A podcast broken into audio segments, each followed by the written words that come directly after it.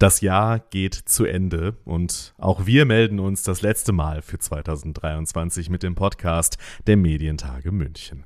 Und ja, ich glaube, ich brauche nicht mehr viele Worte darüber zu verlieren, was das für ein Jahr war. Kriege, Krisen, Klima, KI. Vor allem diese großen vier haben die Gesellschaft oder beim Thema KI zumindest Teile von ihr und damit auch die Medienbranche schwer beschäftigt. Alles nachzulesen, zu hören und zu gucken bei diversen Jahresrückblicken, die schon kamen oder auch noch kommen, ob branchenspezifisch oder ganz allgemein. Auch ich möchte heute einen kleinen Medientage-Rückblick machen, die Sache aber etwas anders angehen. Ich habe die Vorträge und Diskussionen der Medientage im Oktober noch einmal durchforstet, auf der Suche nach guten Ideen, nach konstruktiven Impulsen für die Branche, für die Zukunft. Wir wollen heute also einen konstruktiven Blick nach vorne wagen in unterschiedlichen Bereichen. Ich habe sieben Impulse für euch zusammengestellt, weil sieben einfach eine tolle Zahl ist, von neuen Plattformansätzen über Konzepte für mehr Vielfalt in den Medien bis hin zum Einfluss von guter Krisen- und Kriegsberichterstattung. Mir ist bewusst, dass es an der einen oder anderen Stelle sicher auch Gegenargumente, Kritikpunkte gibt, aber es soll heute, wie gesagt, um den konstruktiven Impuls gehen, vielleicht als Ausgangspunkt für weitere Überlegungen. Jetzt geht's los. This is Media Now, der Podcast der Medientage München.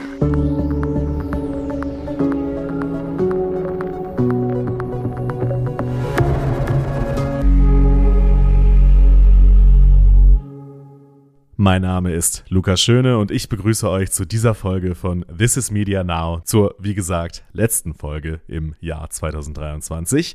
Und wir starten direkt rein mit dem ersten Impuls und der kommt aus Kopenhagen, Dänemark. Denn dort haben Bjarke Calvin Winding als Co-Founder und sein Team Duckling an den Start gebracht. Die Idee dahinter, eine neue Art von Social-Media-Plattform, auf der Inhalte im Mittelpunkt stehen sollen, die empathisch und mit journalistischem Wert erzielt werden. Und dabei soll gleich auch noch eine neue Generation von JournalistInnen entstehen. Bjarke war zu Gast bei den Medientagen dieses Jahr und hat erklärt, wie es funktioniert. And so we came up with a social format, um, which is a lot like Instagram and TikTok. And, um, and then we realized we got to give them some learning, some teaching about journalism, and sort of give them a little mini crash course in journalism, and then you can become verified. So we had to introduce a gatekeeping function, which is also how traditional media works. So you can't just open the floodgates to everybody. Even if we did create a medium where we wanted insightful articles, um, then uh, it would probably be flooded with all kinds of other stuff and turn into a new TikTok. So we needed this sort of gatekeeping, but also a scalable gatekeeping. Um, so we worked on how can we make um, this little course that you take where you get verified and then you can start creating stories. But um, you can also get feedback and uh, help and verification and things like that from the, the community of the other verified sort of a little bit like Wikipedia, um, where the community makes sure that either you know a, a Wikipedia entry can say it, it, hasn't been verified by anybody, um, and then somebody can verify it, it gets verified. So we're working on that, and then we really thought a lot about the business model, and we're still at a sort of testing stage with that, but. We, one of our main starting points was we don't want to do paywalls because it doesn't, it, there's something flawed about it, especially for young people. So we got to come up with other ways. And we don't want to also 100% rely on advertising because that can also skew what we want to do. But um, we were pretty inspired um, by some of the um, business models from gaming. So Roblox, um, Minecraft, things like that, where you have this coin economy. So you can build things and earn Robux and use the Ro- Robux to um, to extend uh, what you do and do it better and so on. And we're like, is there a way we could transfer this to um, to, to, to, journalism? So we've come up with this concept of a creator coin. So when you when you get verified as a creator on Duckling, you get your own coin, and people can then say, okay, Bjarke, I think you might, you know, become a, a, popular creator, so I'll buy some of your coin, and then I invest in you, and then as and then I can help you surface by spreading your content and so on. And then the value of your coin goes up, and I make some money. So I help. Um, so the idea is that you know you can help each other, and then you can also make some coins. And then those coins can, at least in the beginning, be used for certain benefits. Um, we have partnerships with a big music festival where you can get tickets to, and um, you can um, you can get, see a talk with an interesting editor in chief somewhere. So it's also tied a little bit to journalism. A few words about our format. Um, it's kind of you know these visual stories you can swipe, and then you have little cards. Each story consists of some cards, and uh, you can you can take cards from each other's stories. So if somebody has a really good quote that you want to use, then you can use it in your story. So you can remix and use each other's. And um, it's also still incorporating a lot of text, but built in a way so you can actually speak the text. Um, so you don't have to type it, which makes a huge difference for, for the young people. Um, so, so this is just one little example of how we've tried to work with the, with the, with the youngsters to come up with methods. And just two words about the learning part. So, um, so, so like I said, we can't really teach them anything about creation, but we can teach them about purpose and values.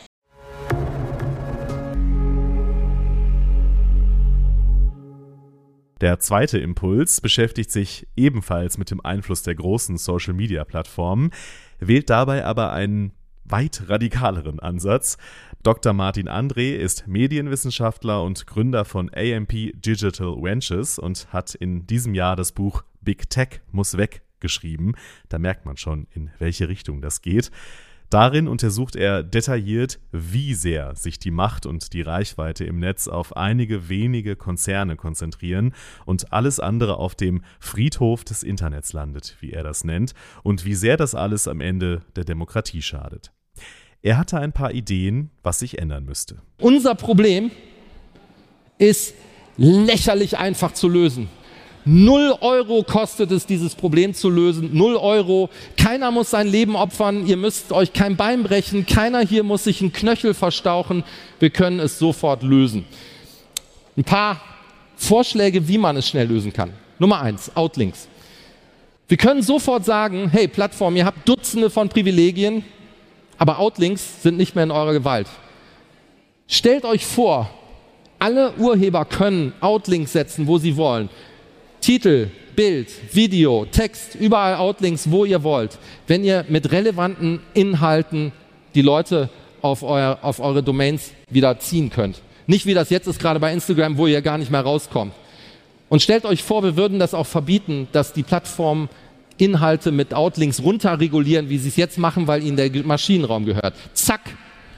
Eine Minute später haben wir wieder Vielfalt in dieser digitalen Welt. Der zweite Vorschlag, offene Standards.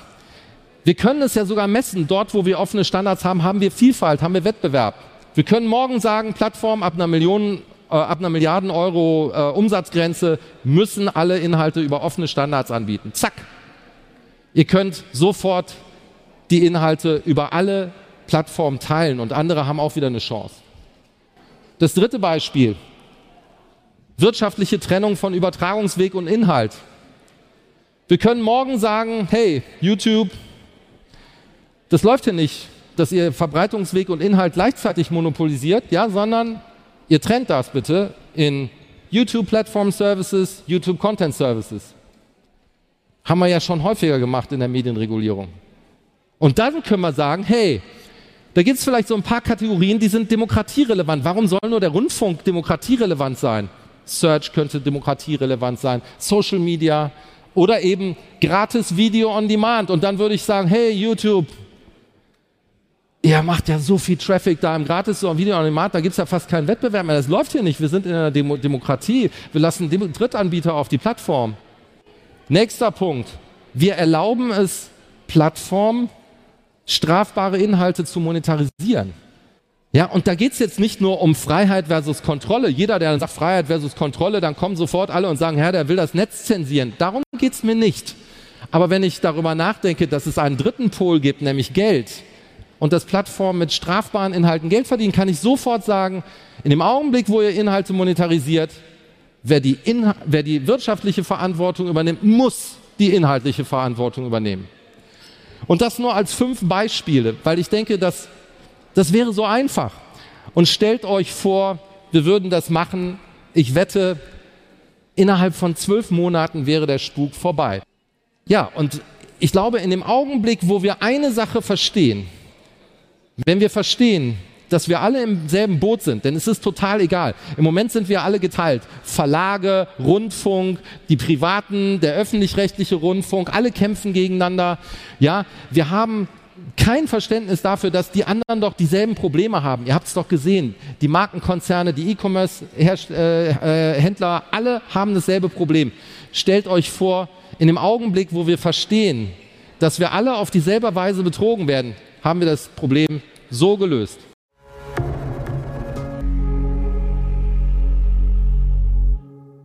Bevor wir aber Big Tech derart in die Schranken weisen, brauchen wir weiter Strategien, wie wir die Menschen erreichen, die dort unterwegs sind. Die Gen Z ist da ja in aller Munde und auch wenn ich diese verallgemeinernden Generationeneinteilungen persönlich ja oft schwierig und zu vereinfachen finde, die Aufgabe bleibt ja, junge Leute erreichen. Florian Meyer-Havranek aus der Redaktionsleitung bei Puls hat bei den Medientagen einige Strategien vorgestellt unser Impuls Nummer drei. Wir haben uns deshalb strukturell neu aufgestellt und uns vor zwei, drei Jahren als ähm, Content-Netzwerk neu erfunden. Ähm, und das heißt, dass wir ein Netzwerk aus Produkten sind, die alle ein Ziel haben, ein gemeinsames Ziel, nämlich die 16- bis 25-Jährigen bestmöglich mit öffentlich-rechtlichem Content zu versorgen. Ähm, und warum ist es wichtig, dass ich das jetzt erzähle? Weil ich glaube, dass da schon ein großes Learning für uns äh, drinnen liegt, nämlich, dass wir gesagt haben, wenn wir uns strukturell anders aufstellen, dann brauchen wir auch ein unabhängiges Portfolio-Management selber bei uns. Also wir müssen unser Portfolio selber managen. Wir sind nicht mehr nur ein Radiosender, sondern wir sind mittlerweile 16 verschiedene Formate. Wir nennen die Produkte, die sich gegenseitig unterstützen und eben das Ziel haben, die Gen Z in dem Fall, also die 16- bis 25-Jährigen, bestmöglich zu erreichen. Und was schaffen wir mit diesem unabhängigen Portfolio-Management? Das sind äh, Leute, die diese einzelnen Formate betreuen, die die strategisch beraten und dann quasi aber auch sagen können, was schiefläuft in diesen Formaten. Also die schauen sich an, wie ist die Performance, welche Zielgruppe erreichen die, auch welche Reichweiten erzielen die, auch welche Inhalte setzen die um. Die beraten diese Formate und gehen dann aber auch, wenn es mal schiefläuft, rein und sagen an der Stelle, ähm, wir haben jetzt alles versucht, können wir leider nicht weitermachen. Wir haben vorhin schon gehört, Klima ist ein total wichtiges Thema für die Gen Z. Haben wir auch gedacht, dass wir deshalb äh, ein Klimaformat anbieten müssen, Klima- und Nachhaltigkeitspodcast. Grünphase hieß der, fanden wir super, haben wir in die digitale Entwicklung gesteckt, so mit äh, Design Sprint und so. Und am Ende ist was rausgekommen, von dem wir sehr überzeugt waren.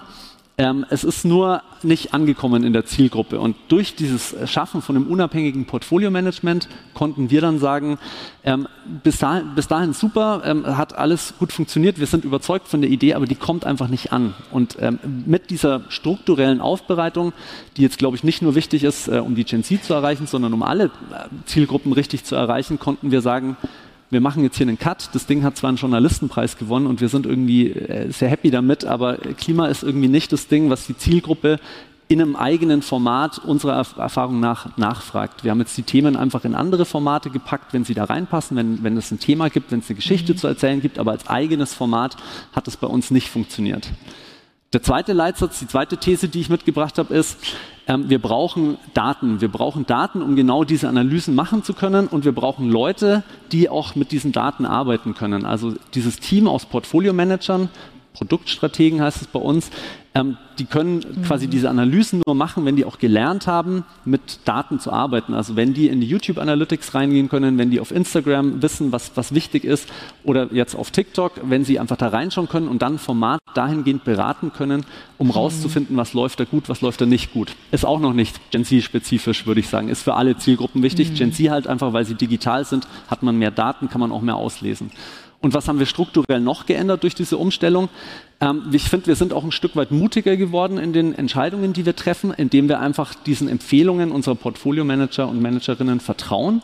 Und wir haben auch, äh, glaube ich, in gewisser Weise dann ähm, dem Team, also unserem Team, auch eine, eine, andere Art von Sicherheit ausstrahlen müssen, weil früher dieses, ähm, da gibt es ein Radioprogramm und da gibt es einen Digitalkanal, das ist irgendwie so gesetzt und wenn man da mal was dran ändern will im öffentlich-rechtlichen Rundfunk, da muss schon ziemlich viel passieren, bis da mal, bis da mal was passiert.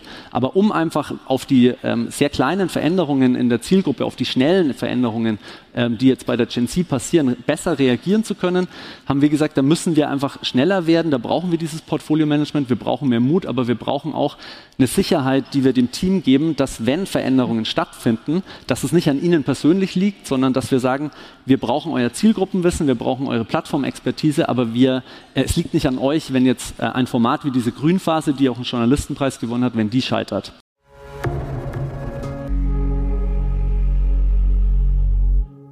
Junge Leute erreichen, das ist das eine Thema, aber ein anderes ist die fehlende Repräsentanz von vor allem älteren Frauen in den Medien.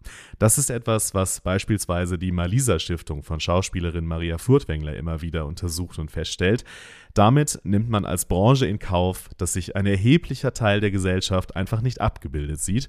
Und damit kommen wir zum vierten Impuls heute, denn an diesem Umstand hat sich unter, unter anderem die Journalistin Silke Burmeister sehr gestört und deswegen Palais Flux gegründet für Frauen ab 47, ein Online-Magazin für Rausch, Revolte, Wechseljahre. Außerdem hat sie die Kampagne Let's Change the Picture initiiert, deren Forderungen nach einem zeitgemäßen Altersbild von Frauen in Film und Fernsehen sich bereits über 500 Personen angeschlossen haben es ist einfach so, dass ich wenig, generell sehr, erstmal wenig finde, was mich interessiert, wo ich hängen bleibe. Und natürlich haben die Streaming-Dienste da in den letzten Jahren ein bisschen, ähm, also das Bild zurechtrücken können. Die haben ja tolle Sachen gemacht, aber gerade wenn ich jetzt auch bei den Öffentlich-Rechtlichen gucke, dann ist da einfach ähm, sehr wenig, was mich anspricht, weil ähm, sehr wenig mein Leben, meine Realität abbildet, beziehungsweise auch erstmal vielleicht auch meine Altersgruppe. Und ähm, da hat ja die Malisa Stiftung in den letzten Jahren eine super Arbeit gemacht, indem die ja quantitativ eben geguckt haben, wie ist denn das Verhältnis von Frauen und Männern im Fernsehen, wie nimmt die, ähm, die Sichtbarkeit von Frauen mit dem Alter ab. Und ähm, genau, und was aber, wo niemand bisher drauf geguckt hat, ist sozusagen auf die Qualität. Also ja, es gibt Frauen ab Mitte 40 im Fernsehen, sie kommen vor, aber wie werden sie denn gezeigt? Und vor dem Hintergrund, dass diese Frauen in der Regel betrogen sind oder verlassen, in jedem Fall unglaublich traurig, ähm, oder sich halt aufs Oma-werden freuen, ähm, und dann haben sie meistens ein Fahrrad mit einem Fahrradkorb und da sind Blumen drin und dann fahren sie durch ihren Ort das bin ich nicht und das ist auch mein Umfeld nicht. Und ähm, das ist was, was mich enorm stört, wo ich mich nicht mehr gesehen fühle und wo aber natürlich auch der, du sagtest dass eben 21 Millionen Frauen in diesem Land sind über 47, das ist ein Viertel der Bevölkerung. Und die werden halt nicht adäquat abgebildet. Gut, du kannst natürlich sagen, es gibt ähm, ganz viel, diese Morgenmagazine, die Nachmittagsmagazine sind äh, Programm für Frauen, gerade auch für Ältere, aber da geht es natürlich sehr stereotyp, also um ein Frauenbild, mit dem ich mich nicht identifizieren kann. Es geht ständig ums Kochen, es geht ständig um Rezepte, es ist immer wieder die Rolle der Frau als die Versorgende, die, die sich kümmert, die irgendwie dafür sorgt, dass es dem Mann gut geht, dass es den Kindern gut geht. Ähm, das ist ein Frauenbild, von dem ich finde, dass es in den 90er Jahren hängen geblieben ist und ähm, da muss einfach auch wie gesagt, der Öffentlich-Rechtliche mit seinem Auftrag noch ganz anderes zeigen. Bei Philipp Flux geht es um, also es geht um die, es geht um die Umbrüche. Also das Ding ist, ich bin ja nun dann irgendwie auch da so älter geworden und dachte, man denkt immer, das geht alles so weiter, weiter, weiter. Und auf einmal ging es nicht mehr weiter. Also auf einmal ähm, bin ich in eine elementare Krise gekommen, weil mein Beruf nicht mehr gestimmt hat. Und ich war, ich war 25 Jahre lang Journalistin, ich war schreibende Journalistin, das war meine Identität, ich habe das geliebt, ich war ziemlich gut da drin, ähm, das hat meine Identität ausgemacht und auf einmal bin ich wie die Tänzerin, die einen Autounfall hatte und ein schlappes Bein, das rumhängt. Und die Frage ist, wer, wer bin ich, wenn ich nicht mehr schreiben kann? Und das hat eine irrsinnige Krise ausgelöst und ähm, da habe ich dann halt gemerkt, und es geht ja nicht nur mir so, und da ist man so Ende 40, wenn äh, man so merkt, irgendwie, ich bin jetzt seit, weiß nicht, so und so vielen Jahren in der Beziehung, die Kinder sind groß, ähm, ich mache meinen Beruf schon ewig lang. Es gibt für Frauen häufig in den Berufen keine Entwicklungsmöglichkeiten mehr. Gab es auch bei mir nicht. Also äh, es gibt, man kann nicht weiterkommen, man, es gibt nicht mehr Geld. Und dann ist natürlich die Frage, ja, was soll denn da jetzt noch kommen? Und das war das Entstehungsmoment für Paliflux.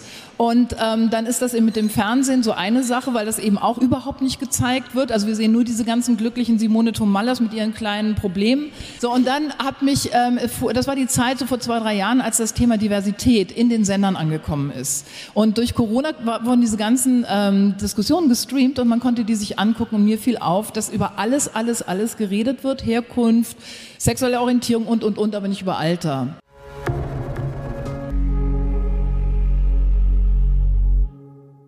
Um fehlende Repräsentanz geht es auch beim fünften Impuls. Jonas Kaper ist Journalist, Redaktionsleiter beim BR-Podcast Die Neue Norm.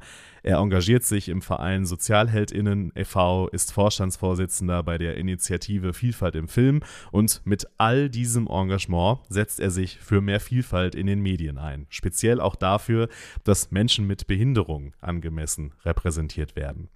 Er war übrigens auch schon mal hier im Podcast zu Gast, Folge 51, und in diesem Jahr auch bei den Medientagen. Es ist so, dass wenn man anfängt und sagt, okay, wie sind überhaupt die Zugänge für Menschen mit Behinderung in der Filmbranche, dann ist das, was das naheliegendste ist, erstmal zu schauen, okay, wie sieht es eigentlich mit der Barrierefreiheit aus? Kommen Film, äh, Leute, die im, im Film tätig werden möchten und quasi ähm, ausgebildet werden möchten, überhaupt, wie zum Beispiel mit einem Rollstuhl, in die Filmhochschule rein. Ist das überhaupt möglich? Gleichzeitig aber auch der Gedanke, wie sehr ist es überhaupt, was, was sind die Aufnahmekriterien?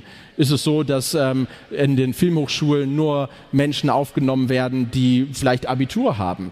Und generell haben wir gesellschaftlich eher ein Problem, dass Menschen mit Behinderung sehr, sehr früh in Sonderformen gesteckt werden. Das fängt mit der Förderschule an, wo es eben nicht die Möglichkeit gibt, Abitur zu machen. Das sind äh, Werkstätten für Menschen mit Behinderung. Das sind Wohnheime, also quasi lauter Sondereinrichtungen, damit wir als Gesellschaft oder als nicht behinderte Gesellschaft überhaupt nicht in den Kontakt bekommen mit Menschen mit Behinderung. Deswegen auch zu gucken, wie gesagt, was sind die Aufnahmekriterien, wie sehr haben überhaupt Menschen mit Behinderung die Chance, in der Filmbranche aktiv zu werden. Denn das, was wir immer wieder hören von den einzelnen Gewerken, wir würden ja gerne, aber es gibt ja keine. Oder beziehungsweise wir würden ja gerne, aber im Rahmen des Entstehungsprozesses eines Films gibt es andere, die nichts machen und ähm, deswegen können wir uns auch nicht bewegen. Und daraus entsteht in dem Sinne eine Art Teufelskreis. Und wenn wir es schaffen, dass wir mehr Zugänge zu Ausbildungen ähm, hinbekommen für ja, Menschen mit Behinderung oder generell Menschen mit Vielfaltsmerkmalen, dann schaffen wir es auch, dass wir vielfältige Geschichten in dem Sinne erzählen. Es gibt nämlich immer wieder die gängigen Klischees, wenn es quasi um Behinderung geht. Es gibt unterschiedliche Blicke auf Behinderung. Das, was das gängigste ist, ist, dass quasi die Behinderung sehr, sehr medizinisch gesehen wird. Das haben wir in Filmen wie zum Beispiel 24 Wochen, wo es darum geht, wie geht ein Ehepaar damit um, dass sie die Diagnose bekommen, dass ihr ungeborenes Kind das Down-Syndrom haben wird. Es geht, gibt Blicke, die sehr instrumentalisierend sind, sehr ausschließend, dass Behinderung im Film so dargestellt wird, dass es etwas anders ist, wo man vielleicht Berührungsängste hat. Ähm, das kann aber auch positive Diskriminierung sein, dass Menschen mit Behinderung im Film nur da sind, weil sie eben eine Behinderung haben und das so quasi herausgestellt wird. Es gibt zwei Blicke von Behinderung, die so sich ein bisschen gegenüberstehen. Das ist zum einen die typische Heldengeschichte. Das merkt man, wenn man so Sätze sagt, dass ein Mensch trotz seiner Behinderung etwas macht oder obwohl der Mensch eine Behinderung macht. Das können ganz alltägliche Dinge sein, aber von außen wird es immer so betrachtet, als sei es etwas ganz Besonderes, weil man sich das überhaupt nicht vorstellt. Das was wir uns wünschen würden, wäre ähm, Disability Mainstream. Das bedeutet, dass Behinderung in allen Lebenslagen vorkommt ohne dass es immer großartig thematisiert wird. Das heißt zum Beispiel, äh, wenn man sich im Film eine Szene vorstellt, diese berühmte Kamerafahrt über eine Innenstadt, ähm, wo einfach Leute gezeigt werden. Das können Statisten sein, das können irgendeine Nebenrolle sein, tauchen dort wie selbstverständlich, wie selbstverständlich auch Menschen mit Behinderung in unserer Gesellschaft sind, tauchen dort Menschen mit Behinderung auf. Meistens eher weniger. Und das ist quasi das, was wir uns wünschen würden, dass Behinderung ganz selbstverständlich einfach vorkommt.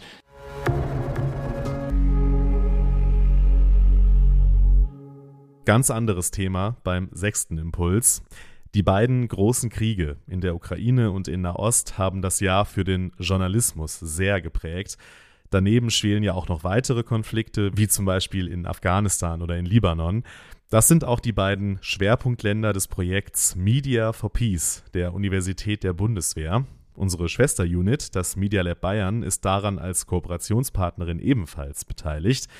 Es geht darum herauszufinden, wie der Journalismus Potenziale der Digitalisierung nutzen kann, um in Kriegs- und Konfliktregionen deeskalierend und friedensfördernd tätig zu sein. Meine Kollegin Sabrina Harper vom Media Lab hat dazu auch einen Podcast, den ich gerne empfehle und in den Shownotes verlinke.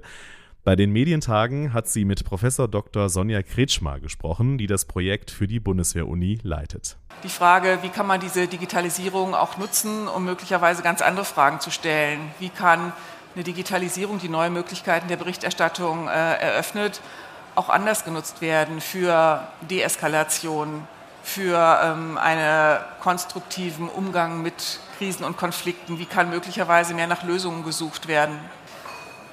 Der Ansatz selber, mit einem Dialog auf einen Konflikt zu reagieren als Journalist, ist ähm, grundsätzlich ein, den es natürlich schon lange gibt. Also da müssen wir nur unsere Lokalzeitung um die Ecke schauen und das Thema haben, wir werden ein neues Einkaufszentrum bauen, da gibt es ähm, Kleinunternehmer, da gibt es ähm, große Konzerne und auch hier sind natürlich Zeitungen dabei oder Medienschaffende, hier Konfliktparteien an einen Tisch zu bringen und hier auch eine, ein Thema zu konkretisieren und zu schauen, gibt es möglicherweise unterschiedliche Interessen im Hinblick auf diesen Konflikt und kann darüber auch berichtet werden. Das heißt, hier dieser Ansatz, Konfliktparteien in ihren Dialog zu bringen, wo der Journalist einmal das Thema einfach oder die Bühne öffnet und möglicherweise auch im Hinblick auf eine Lösung moderiert, ähm, teilweise als Mediator fungiert, das gibt es schon länger.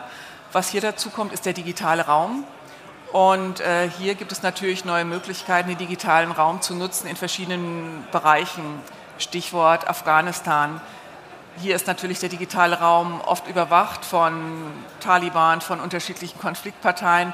Unsere Frage ist, kann man einen digitalen Raum finden, der safe ist, der sicher ist, wo sich unterschiedliche Gruppen treffen können und diskutieren können?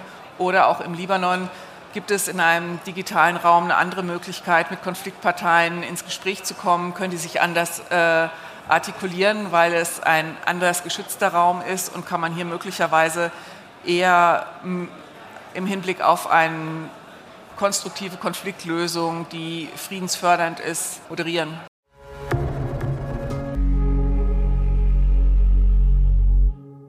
Und zum Schluss die Nummer 7, der siebte Impuls. Der kommt von Evan Shapiro und der führt uns in die User-Centric Era. Shapiro ist Media Universe Cartographer und ein sehr gefragter Speaker, wenn es darum geht, die Medienwelt zu analysieren und daraus Schlüsse für die Zukunft zu ziehen. Das hat er auch bei den Medientagen München in diesem Jahr gemacht und unter anderem darüber gesprochen, wie sich Medienhäuser transformieren sollten, um auch in Zukunft relevant zu bleiben. Look at the New York Times, a newspaper business that is now a dominant force in mobile gaming. Um, they reorient, they, they basically disbanded their sports department and bought a streaming sports department called The Athletic. Um, and when you look at the results, they are really, really impressive. Revenues up, subscriptions up, readership up, usage on their website up. And when you listen to their CEO, she describes their business as a bundle of news and lifestyle products, a bundle, a suite of lifestyle products.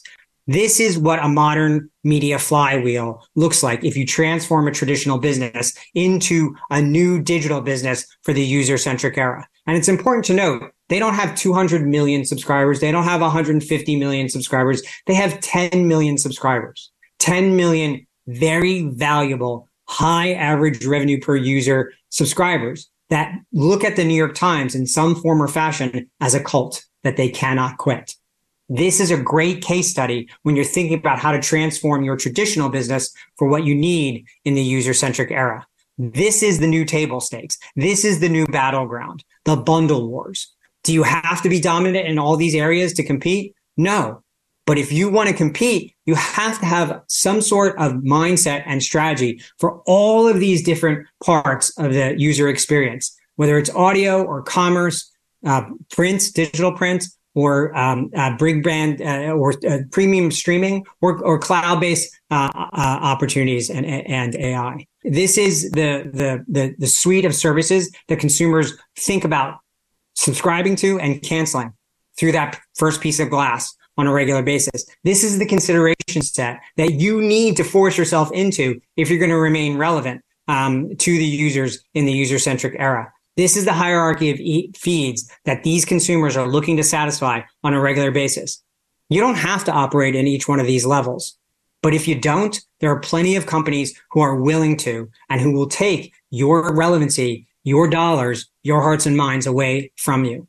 This is how the consumer sees the world of media and entertainment every morning when they wake up through that first piece of glass. Um, so if you're thinking about how to prepare your intellectual property business for the user centric era, it's not enough to just think about the one thing you've always done or maybe the most adjacent thing to the one thing you've always done. You have to think of it as a husk and all approach. You have to be everywhere the users you want most are, or they will find and spend attention uh, with someone else when you're not there.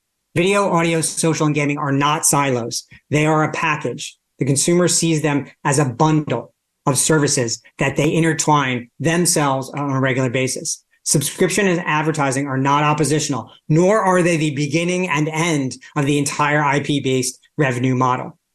Euro America is no longer the center of the media universe. I'm sorry to break it to you. Publishers must work with big tech death stars and they must compete directly against them simultaneously. It doesn't seem fair. It may not be nice. It is super annoying, but these are the rules of the road. The fastest way to lose control to big tech is to relinquish your audiences to them. So not only do you have to work with them and go through them, but you have to establish your own relationships, your own conversations, your own communications with the community of users that are most important to you. You have to be in direct conversation with them on a regular basis.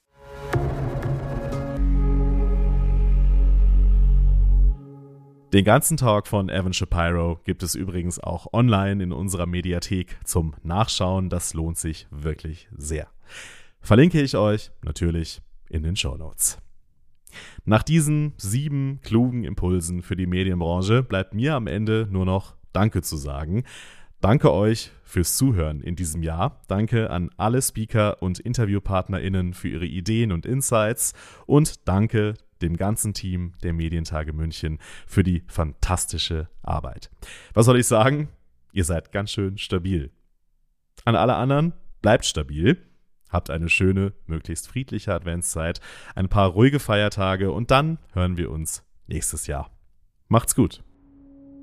This is Media Now, der Podcast der Medientage München.